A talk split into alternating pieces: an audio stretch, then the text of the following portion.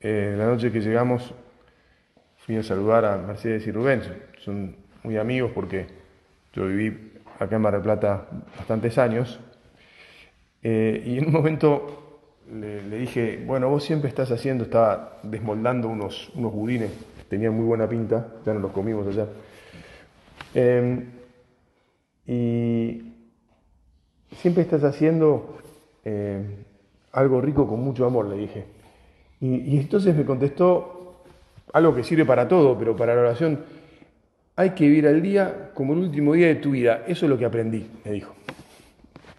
Bueno, yo lo aplico ahora a esto del el encuentro con Jesús en nuestra oración. Hagamos la oración cada día como el último día de nuestra vida. O digámosle a Jesús, me gustaría que cada vez que me encuentro con vos sea la última vez en esta tierra. Y la próxima, la próxima ya sea la definitivamente completamente, absolutamente en el cielo, para gozarte para siempre. Porque en el fondo cada vez que, que cortamos con las cosas de acá y nos ponemos a rezar, estamos preanunciando, estamos eh, haciendo como una prenda, ¿no? Así como cuando comulgamos recibimos una prenda de la vida eterna, cuando rezamos también. Por ahí nos sirve pensar, bueno, a estar con vos como ahora quiero estar, me voy a dedicar toda la eternidad. ¿Qué hago? ¿Qué hago mirando el celular? El celular es un elemento fantástico también para hacer oración, porque en el celular hay montones de libros, hay montones de notas como de nuestra agenda, digamos, ¿no? De, nuestra vida que necesitamos muchas veces para, para rezar. Pero este, pero también hay, o entran, puede entrar cualquier cosa de distracciones. Y entonces también es un, enemigo al que hay que tener a raya. Bueno, todos sabemos que, que Jesús les dio mucho ejemplo. Jesús, bueno, acá hay otro tema, ¿no? Cuando ponemos nuestros ojos en, en el paso de Dios entre nosotros, ¿Cómo distinguir? No se puede. Las acciones de Jesús en cuanto Dios y en cuanto hombre, porque, o sea, pero bueno, uno puede imaginar, acá no quiero yo cometer una herejía, ¿no? Uno puede imaginar que en cuanto Dios, Jesús no reza. Todo es un estar unido al Padre y al Espíritu Santo. Ahora, en cuanto hombre, Jesús se apartaba de los apóstoles y se iba a rezar. Y le dedicaba tiempo, bastante tiempo, a ese diálogo con el Padre. Y les daba así ejemplo a los apóstoles que, como bien sabemos y hemos considerado un millón de veces, eh, se asombraban hasta tal punto que un día le preguntaron, que le pidieron que les enseñe a rezar. Y se preguntarían, ¿qué hace? ¿Por qué se levanta tan temprano? Y de repente nosotros que seguimos durmiendo ahí destrozados por el cansancio, nos encontramos que tenemos que ir a buscarlo a dónde habrá ido. Y más o menos ya conocemos por dónde encontrarlo y, le llevamos algo para que coma o para que beba, este, pero no lo queremos molestar. Y después le preguntamos, enseñanos a rezar, ¿no? Padre. Bueno, así como los apóstoles eran testigos de la oración de Jesús, podemos pensar nosotros que nuestros hermanos, nuestros amigos, la gente que nos, que nos conoce, también tiene que ser testigo de nuestra oración, de nuestro encuentro con Jesús y de, de ese momento en el que volvemos de la oración y que estamos distintos.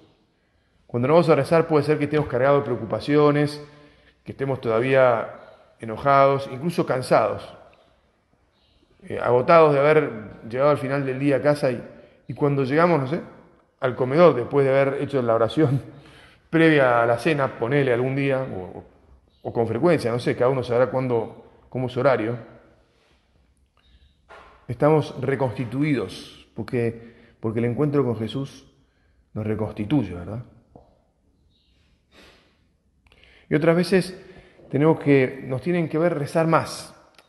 Me acuerdo estando en, en, en en el colegio romano, eh, un día eh, se había enfermado, no sé por qué no había ido un profesor a, a la universidad, y entonces, bueno, volver a casa. Y dije, en vez de volver a casa, ya que tengo este tiempo, me voy a ir a San Pedro a rezar. Cosa que era bastante difícil de hacer porque uno vivía en una especie de tubo en el que empezabas trotando, a las, creo que era a las 5.35 de la mañana y, y terminabas, llegabas, llegabas, a tu habitación, no me acuerdo tampoco a qué hora de noche, alrededor de las 10, un poco pasadas, y, nada, este, estaba todo muy apretado, muy pautado. ¿no? Entonces dije, bueno, una vez me voy a rezar a, me voy a, rezar a San Pedro. Me fui a, a, a la capilla Santísima inmensa, que es casi como una iglesia dentro de San Pedro. Bueno, y cuando volví a casa lo comenté. Y después me hicieron una corrección fraterna. Me dijeron, mirá, este, no, no, no hace falta que vayas a rezar más. Este, lo que me querían decir, yo lo entendí, era que, que nosotros santificamos el trabajo en todo caso este, podía haber eh, también pensado en, en, estudiar, o que era lo que también tocaba. ¿no? Pero, como es obvio, qué bueno es que a veces queramos encontrarnos un tiempo extra con el Señor y que además nos vean que estamos haciendo un esfuerzo más. Porque vale mucho más el tiempo que pasamos con Él que, y, los frutos que vienen de esa conexión con Él que el ponernos a hacer otras cosas. A veces podemos preguntarnos si es habitual en este momento de nuestra vida, tal vez lo ha sido en el pasado, pero lo que importa es el hoy, ¿no? Que cuando se nos hace un, huequito, pocos huequitos nos quedan, pensam, pensemos, bueno, yo me voy a hablar una cosa un poco más a solas con Jesús, un extra, a contarle, a pedirle. Bueno, pero no me quiero adelantar, porque esto de lo que podemos rezar o cómo podemos rezar, pensaba decirlo después de algunas cosas que el otro día, no me acuerdo, charlando con quién, este, me hablábamos sobre la postura para rezar. Después de tanto tiempo uno dice, bueno, ¿acaso es algo tan importante? Bueno, tiene su importancia, ¿no? Eh, tiene su importancia porque depende cómo uno se ponga, este, bueno, que tanto también físicamente aguanta. Si uno está erguido, está más despierto. Si uno se, se queda medio derrumbado, tiende, puede tender más a dormirse. Demasiado comodidad no, no es buena nunca si uno se arrodilla este, con determinadas circunstancias de edad, puede ser que no aguante nada, pero siempre ponernos de rodillas es una posición que ayuda mucho a rezar, manifiesta la posición del hombre ante Dios que nada puede, ¿verdad? Decir, bueno, acá estoy, no puedo ir a ningún lado. Y después el tema de las manos.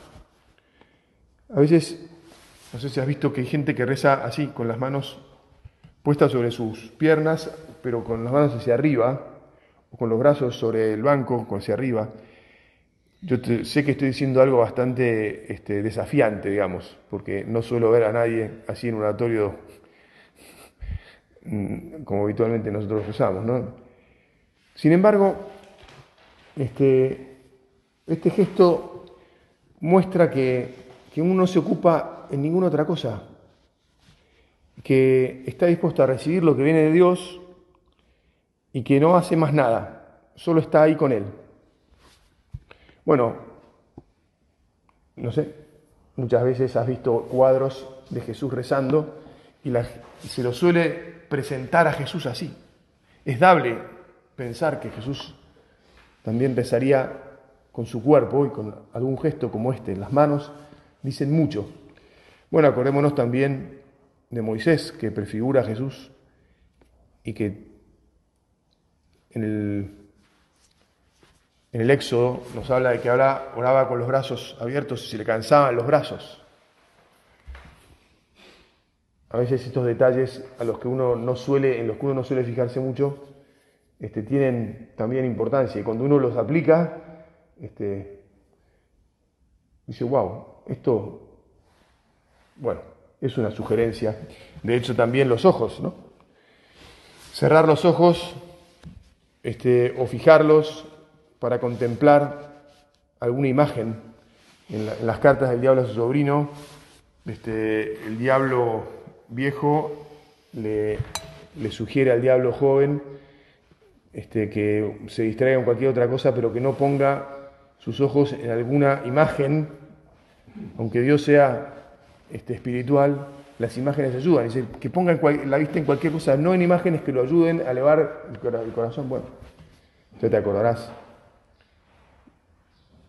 ¿A qué miramos? Bueno, desde luego, perdón que en esto insista, pero por ahí cree el ladrón que todos son de su condición el distractor del celular, uno a veces mira mucho el celular. Bueno, este, Jesús además en su oración intercede. Ya esto no es de posición, pero este, la oración de intercesión. Nosotros cuánto intercedemos por los demás. Desde luego somos personas que debemos interceder. Rezamos por, ¿verdad? Pero en la oración, en el tiempo que le dedicamos a, decir, bueno, ahora voy a meditar, a contemplar, pero también a interceder. Em, hablarle mm, a Dios de las personas que tratamos, de nuestros hermanos, de nuestros familiares, de nuestros amigos, contarles cómo están, contarle, perdón, a Dios cómo están ellos, pedirle que se ocupe, aunque ya sabemos que lo hace, pero abandonarlos ahí, insistirle. Bueno, es muy bueno que pensemos que nuestro encuentro con Jesús es también un encuentro en el que le llevamos las cosas que nos importan y le decimos, te las dejo, te las pongo en tus manos. Por de esas manos abiertas, le podemos decir a Jesús que ahí se encuentre con, con aquellos de los que le estamos hablando.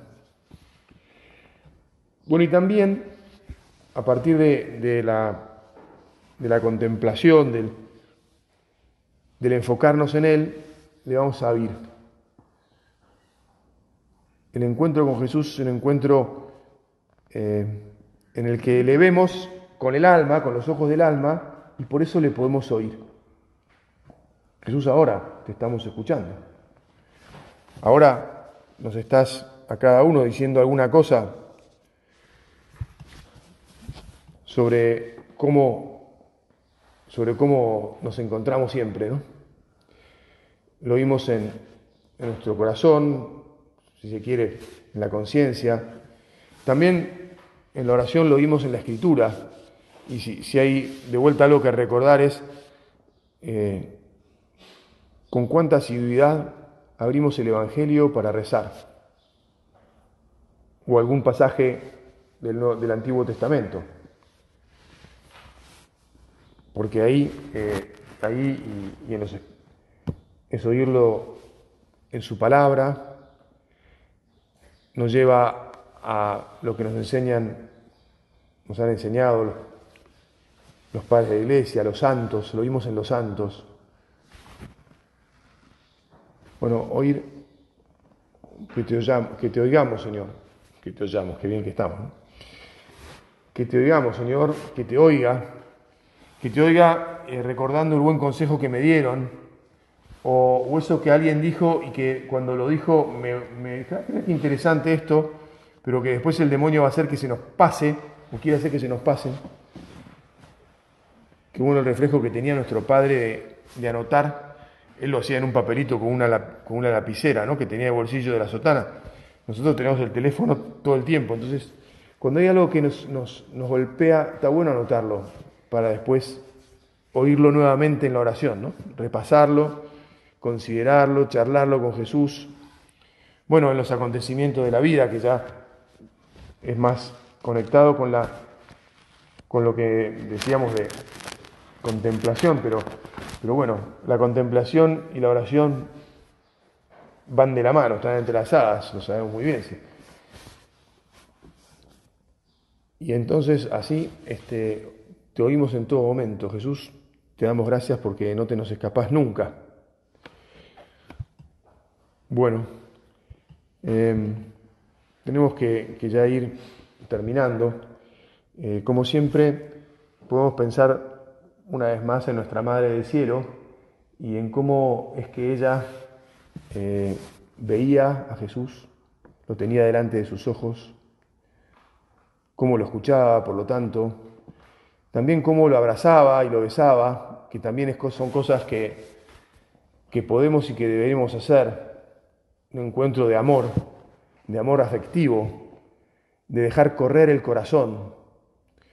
Bueno, Madre, no nos da tiempo para mucho más, pero te pedimos que nos ayudes siempre que, que nos dispongamos a encontrarnos con tu Hijo, a que nos encontremos de la manera que vos te encontrabas, de la mejor manera, y que así también después podamos compartirlo con otros y después juntos por toda la eternidad tenerlo para siempre con nosotros.